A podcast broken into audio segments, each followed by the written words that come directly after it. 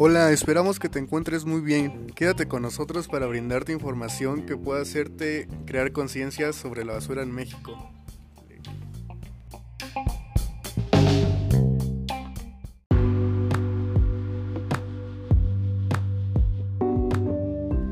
La contaminación plástica en México es un problema de todos los días, ya que México es el principal consumidor de agua embotellada en el mundo.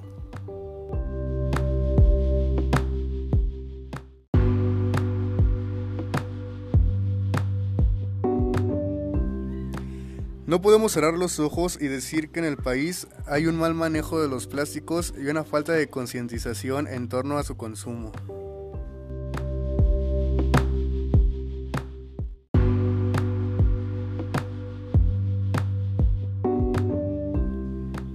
Apostemos por el reciclaje. Esperemos que esta información haya sido de tu ayuda. Hasta la próxima.